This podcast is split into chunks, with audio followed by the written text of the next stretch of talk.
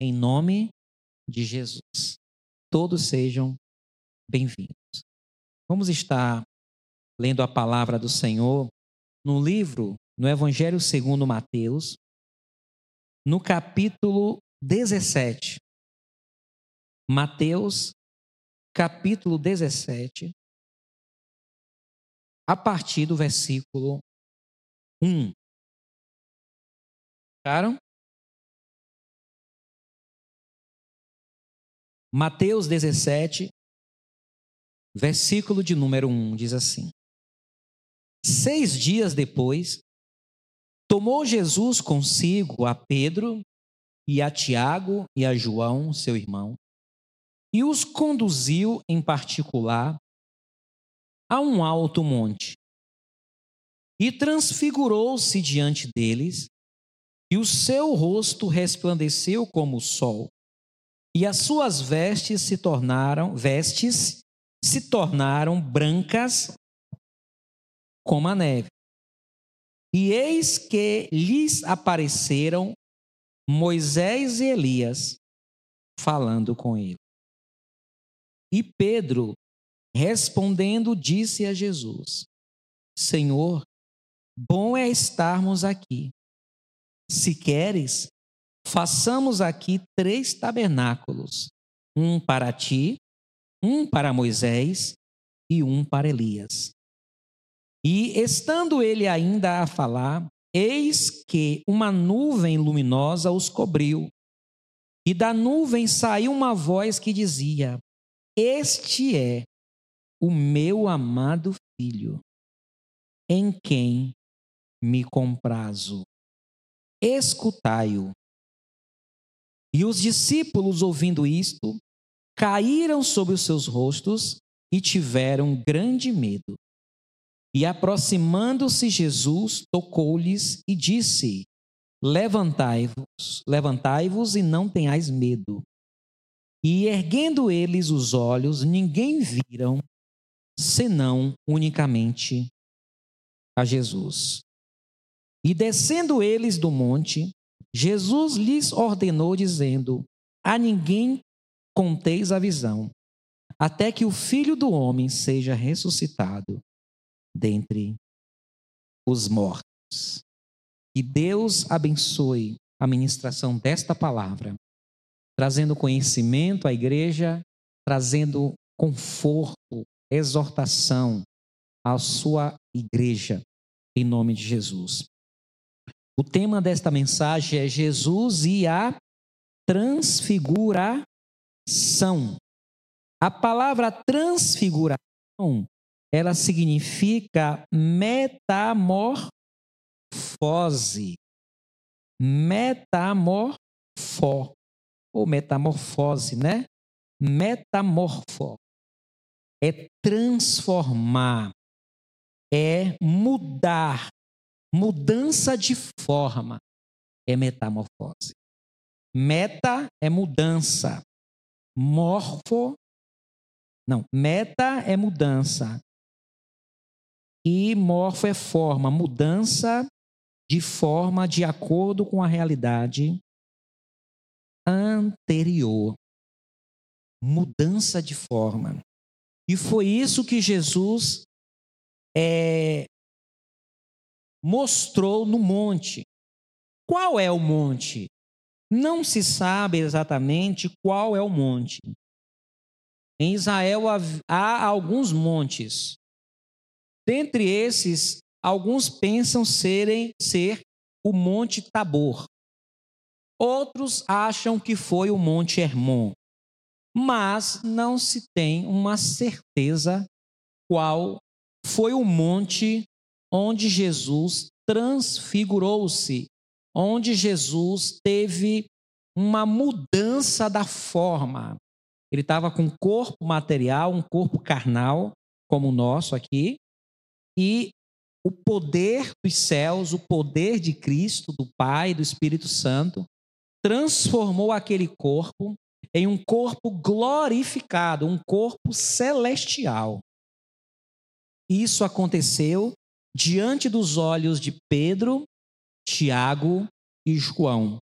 Pedro e os dois filhos de Zebedeu. Tiago e João eram irmãos. Algumas curiosidades é que em Mateus capítulo 17, Mateus diz que foi seis dias após Jesus ter é, conversado com seus discípulos no capítulo 16. Seis dias depois. Se você estudar esse mesmo texto lá em Lucas capítulo 9, vai dizer que é quase, Lucas diz que é quase oito dias depois. Quem foi a testemunha ocular foi, é, foi Mateus, ele estava lá ao pé do monte. Lucas ele escreve dizendo quase oito dias depois, Jesus vai ao monte da transfiguração. Para aqueles que, que são inimigos da palavra de Deus, tenta argumentar aqui que há uma contradição, porque em Mateus fala seis dias depois e em Lucas fala quase oito dias depois. Não há contradição nenhuma. Aqui é a maneira com que cada um conta a história, né? A ideia é que por volta de seis, por volta de uma semana depois, ou quase uma semana depois, é, Jesus ele leva três dos seus apóstolos ao monte para a transfiguração. Qual o propósito desse acontecimento? Por que Jesus se transfigura, se transforma, seu corpo sai do campo material e aquele corpo torna um corpo glorioso. O texto descreve como ficou o corpo de Jesus, no versículo 2: e transfigurou-se diante deles, e o seu rosto resplandeceu como o sol, e as suas vestes se tornaram brancas como a luz. Essa descrição de como Jesus ficou após a transfiguração, ela nos aponta a manifestação de Cristo no Antigo Testamento em alguns momentos, como no livro do profeta Daniel. Seu rosto resplandecente como o sol e suas vestes brancas como a luz. Por quê? A transfiguração, a transfiguração ela teve dois propósitos. O primeiro, nós podemos ver em Mateus 16. Mateus 16, versículo 28. Mateus 16, 28 mostra o primeiro propósito da transfiguração. Mateus 16, 28 diz: Em verdade vos digo que há alguns há dos que aqui estão que não provarão a morte até que vejam vir o Filho do Homem no seu reino. Jesus falou isso seis dias antes. Falou para os seus apóstolos que daqueles que estavam ali, haveria alguns que não morreriam sem que antes visse vir o filho do homem no seu reino. Aí no, aí no capítulo 17, versículo 1: Seis dias depois, tomou Jesus consigo a Pedro e a Tiago e a João, seu irmão, e o conduziu, em particular, a um alto monte. Portanto, o primeiro propósito de Jesus, ao é, apresentar-se na transfiguração, foi para dar uma amostra do reino de Deus. Ele mostrou para os seus apóstolos uma amostra de como será a glória. É uma amostra. Na transfiguração, transfiguração, nós podemos perceber que sim, é possível um corpo material ser transformado num corpo glorioso. É possível. Nós podemos ver isso lá em 1 Coríntios, capítulo 15. O apóstolo Paulo fala sobre esse acontecimento que ocorrerá no arrebatamento, na volta de Cristo. 1 Coríntios, capítulo é, capítulo 15, versículo 51. Então, o primeiro propósito da transfiguração de Cristo é, era mostrar aos discípulos um pequeno, uma mostra mínima da glória que nos espera. Amém, irmãos? Há uma glória que nos espera. E Jesus, ele não mente, Jesus é verdadeiro. Suas promessas se cumprirão. Há um reino preparado para nós. Há um governo soberano, soberanamente e eterno sobre nós, preparado para nós. Em 1 Coríntios 15, versículo 50 e 1, diz assim: Eis aqui vos digo um mistério. Na verdade, nem todos dormiremos, mas todos seremos transformados. A geração de servos de Deus, na época da volta de Cristo, por exemplo, se for nós, se, formos essa a geração escolhida, se Cristo voltar hoje ou amanhã, como vai acontecer? Nosso corpo seria transformado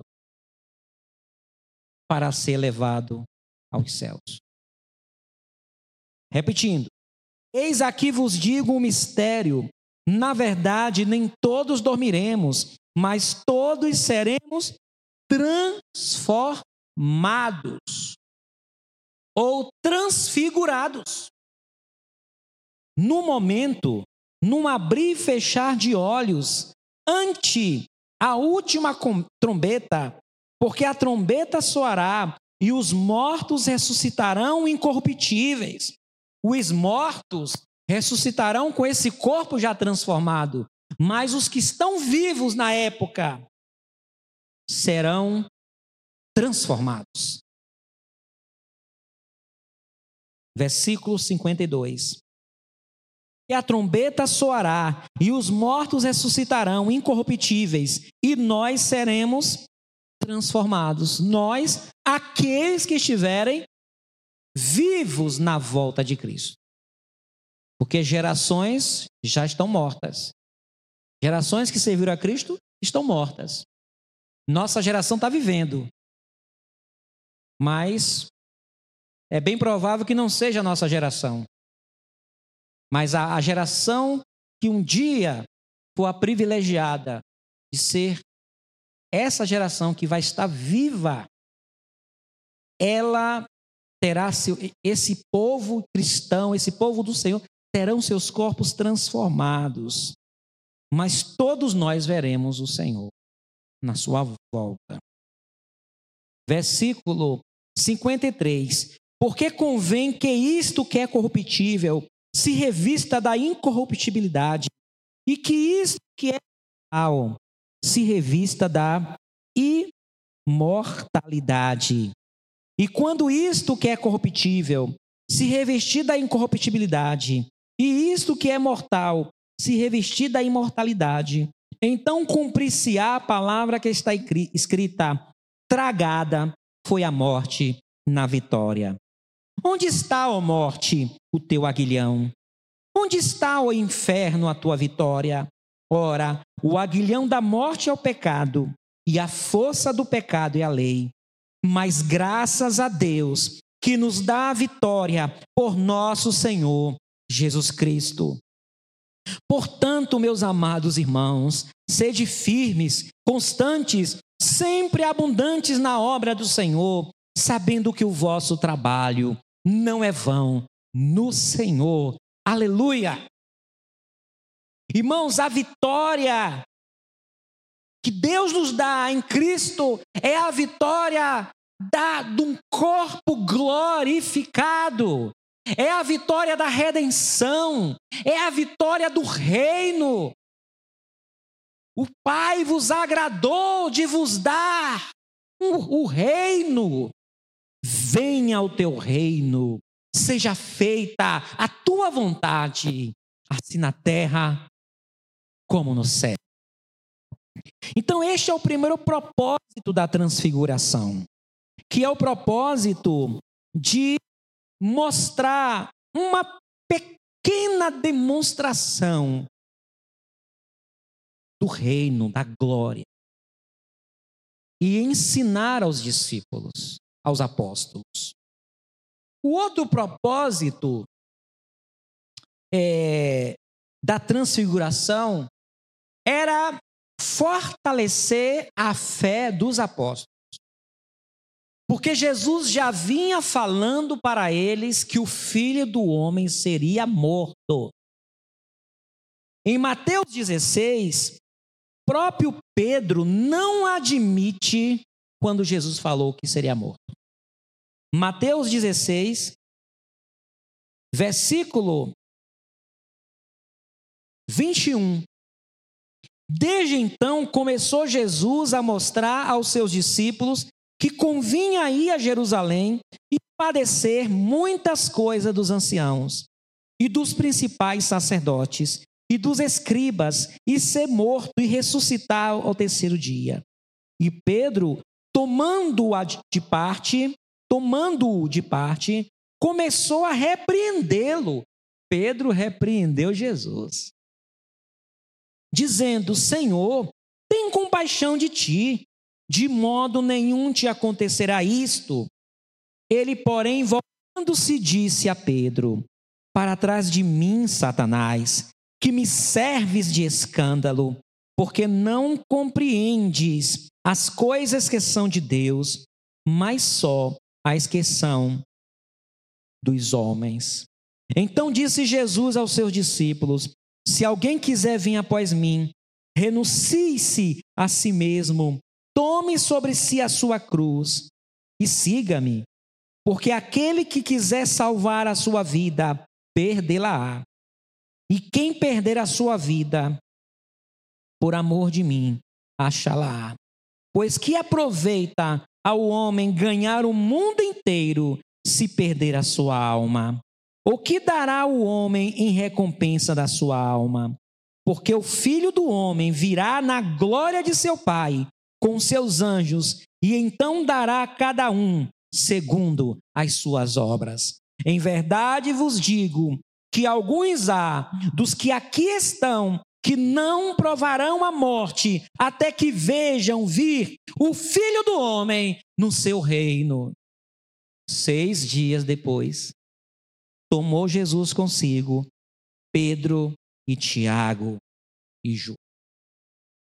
O primeiro propósito do, da transfiguração dá uma demonstração, uma mostra da glória que espera os servos do Senhor. Segundo, fortalecer a fé dos discípulos, dos apóstolos. Fortalecer a sua, sua fé. Porque o texto lá em Lucas diz que Jesus, quando encontra com Elias, com Moisés e Elias, Jesus estava batendo um papo com eles. E qual era o assunto que Jesus falava com Moisés e Elias na presença de Pedro, Tiago e João?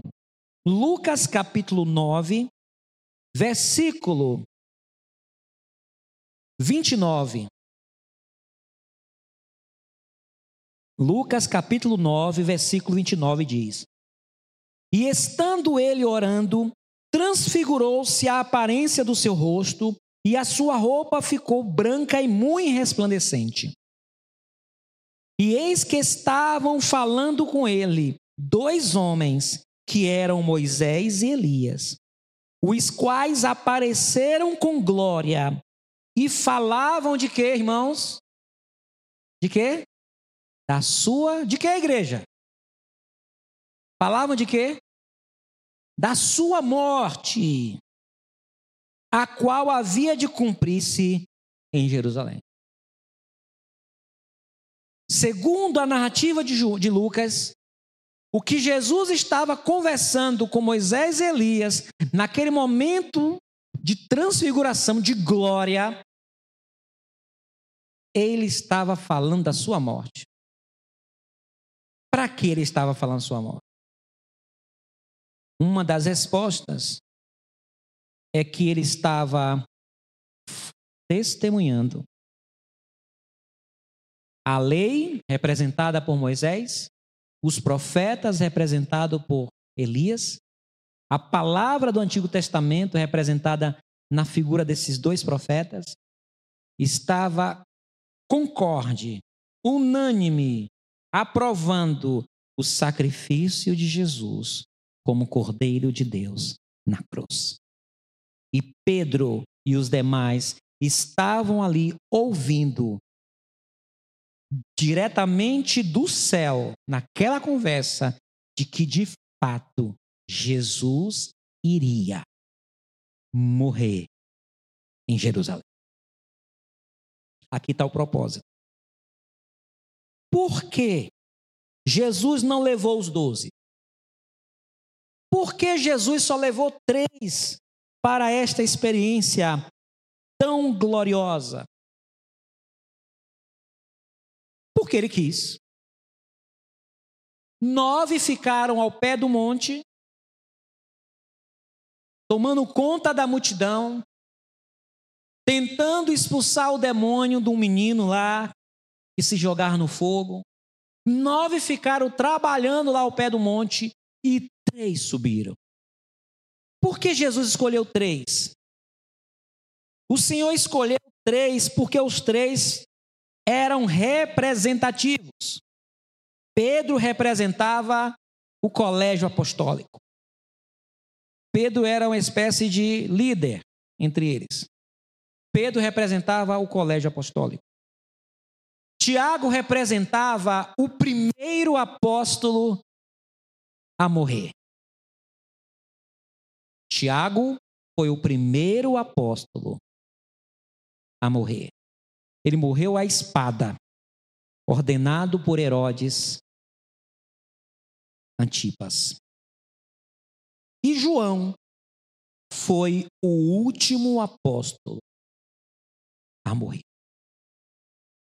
Então esses três, eles tinham uma eles representavam os apóstolos.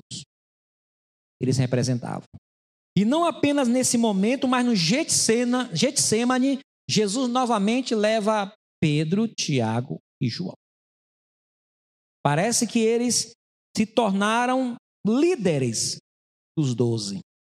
E a sua liderança tinha uma representatividade.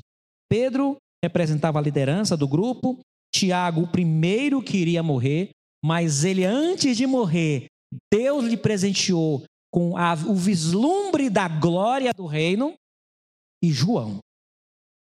Ok? E por que apareceu Moisés e Elias? Em Mateus capítulo 17, versículo 3 diz: E eis que lhes apareceram Moisés e Elias falando com ele. O que significa isso? Moisés representava a lei, a Torá. A Torá, os cinco primeiros livros do Antigo Testamento: Gênesis, Êxodo, Levítico, Número e Deuteronômio. A representatividade de Moisés era a Torá. A representatividade de Elias era os profetas. Elias, ele é colocado como o representante dos profetas. De fato, nesta visão, Moisés e Elias apareceram para Jesus? Esta é uma pergunta. Eu prefiro acreditar na narrativa bíblica. A Bíblia diz que quem estava com Jesus naquele monte da transfiguração foi Moisés e Elias. Mas foi a encarnação, uma reencarnação? Não. Elias não morreu, ele foi levado. Moisés não se sabe qual o fim que Deus deu ao seu corpo quando ele terminou seu ministério. Alguns, é, Moisés, Elias e Jesus quando Jesus se transfigura, para alguns argumentam que eles estavam numa dimensão celestial. Embora os apóstolos estavam da terra, do monte, mas eles estavam numa dimensão, é como se um portal abrisse e eles estivessem lá. Mas, de fato, Moisés e Elias estavam ali. Mais uma prova que aquele que morre em Cristo viverá. Aquele que crê em mim, ainda que morra, o que acontece? Viverá. Uma prova de que a morte não é o fim. Aquele que morre em Cristo ressuscitará para a vida eterna. E aqui, neste texto, mostra o poder que o Senhor tem sobre a morte. Moisés e Elias, que já não mais existiam nesta vida, eles estavam guardados esperando a ressurreição. Mas Jesus precisou que eles voltassem, e o Senhor os traz para fazer parte daquele momento glorioso no monte da transfiguração. A palavra, irmãos, que esse texto nos, nos traz, nos mostra, é que a nossa fé, ela não é vã no Senhor. Essa palavra nos mostra que precisamos permitir que o Espírito Santo pro, projete no nosso coração, fomente o nosso coração a alegria pela certeza de que Cristo virá, ele voltará, e a sua palavra não pode mentir. Aleluia. Tem um texto, o próprio Pedro, ele cita, ele cita esta experiência. Jesus diz: vocês não podem contar essa experiência só após a minha morte. Jesus estava preparando os apóstolos para um momento de grande luta, de grande impacto. Irmãos, o Senhor nos fortalece e o Senhor nos prepara para as bênçãos e Deus também nos prepara para as lutas. O Senhor preparou. Deus, ele nos prepara ou para as lutas ou para as vitórias. Por isso que Paulo diz que tudo posso naquele que me fortalece. E em segunda carta de Pedro, a segunda carta de Pedro, capítulo 1, Versículo. Versículo 13. Segunda carta de Pedro, capítulo 1, versículo 13 em diante, diz assim: E tenho por justo, Pedro falando, enquanto estiver neste tabernáculo, enquanto ele estiver vivo, tabernáculo aqui é o corpo dele. Despertar-vos com admoestações. Versículo 14. Sabendo que brevemente hei de deixar este meu tabernáculo, como também nosso Senhor Jesus Cristo já me tem revelado. Mas também eu procurarei em toda a ocasião que depois da minha morte tenhais lembrança dessas coisas como é que depois da morte dele nós teríamos lembrança? Ele queria deixar escrito, como ele deixou, duas cartas. Porque não vos fizemos saber o poder e a vinda de nosso Senhor Jesus Cristo, segundo, seguindo fábula astuciosamente compostas. Irmãos, nós os falamos da vinda de Cristo não por fábulas, histórias e fictícias. Nós não inventamos isso. Mas nós mesmos vimos, aleluia, a sua glória. Ele está dizendo, eu, nós falamos, nós apóstolos, falamos sobre a vinda de Cristo, não porque foram histórias de fábulas fictícias, mas está dizendo, vimos a sua glória, vimos a sua majestade. Versículo 17. Porque ele recebeu, Jesus, porque ele recebeu de Deus Pai honra e glória quando da magnífica glória lhe foi dirigida a seguinte voz: Este é o meu filho amado, em quem me tenho comprazido. E ouvimos esta voz, olha o testemunho dele. Anos depois ele escreve: E ouvimos esta voz dirigida do céu, estando nós com ele no Monte Santo. Aleluia. Versículo 19, olha a firmeza das Escrituras Sagradas. E temos muito firme a palavra dos profetas, a qual bem fazei, bem fazeis em estar atentos. Olha a presença de Moisés e de Elias, olha o resultado. Ele está dizendo: Bem fazeis se ficar atento às palavras dos profetas. Como uma luz que ilumina em lugar escuro, até que o dia amanheça e a estrela da alva apareça em vossos corações. Sabendo primeiramente isto, que nenhuma profecia da Escritura é de particular interpretação porque a profecia nunca foi produzida por vontade de homem algum, mas os homens santos de Deus falaram inspirados pelo Espírito Santo. Que Deus seja glorificado através desta palavra.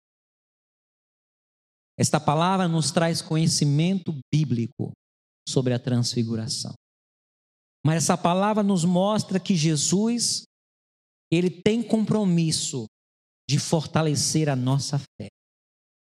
Ele tem compromisso de nos mostrar que aquilo que cremos é verdade. É Deus que fortalece a nossa fé. Jesus é o autor da minha e da sua fé. A nossa fé, ela é sustentada pelo poder que há no nome e sangue de Jesus. É ele que fortalece. É Ele que nos sustenta. É Ele que não nos deixa desistir. É Ele que não nos deixa sermos abalados ao ponto de negar a fé. Ele preparou os apóstolos para vivenciarem a sua crucificação.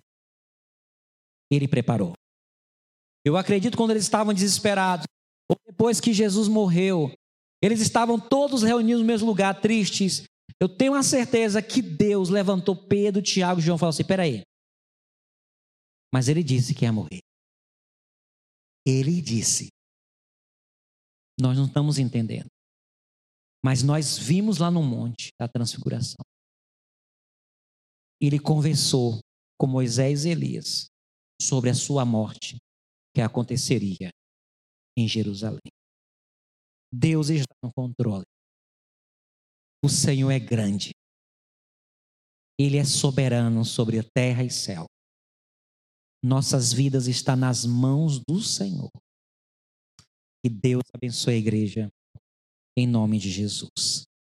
Fiquemos em pé e agradeçamos ao Senhor por esta palavra. Obrigado, meu Deus, pela tua presença neste lugar. Que esta palavra venha edificar a fé da igreja.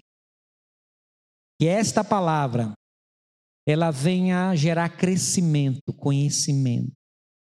Que ela venha cumprir em nós o mesmo propósito que o Senhor trouxe sobre os apóstolos. Renove a nossa fé. Renove nosso chamado. Renove nosso ânimo. Aquele Pedro triste que negou a Jesus, que não teve força para confessar a Jesus, ele foi restaurado. E ele se tornou um homem corajoso, fiel até a morte morte de cruz, servindo ao seu Senhor. Renova a nossa fé, renova a nossa força. Não permita que teus filhos desistam, porque Deus não tem prazer naqueles que recuam, naqueles que retrocedem. O prazer do Senhor está naqueles que permanecem. Ser fiel até a morte e dar-te-ei a coroa da justiça. Que o amor de Deus Pai, a graça do nosso Senhor e Salvador Jesus Cristo, a comunhão e a consolação do Espírito Santo seja sobre todos hoje e sempre. Amém.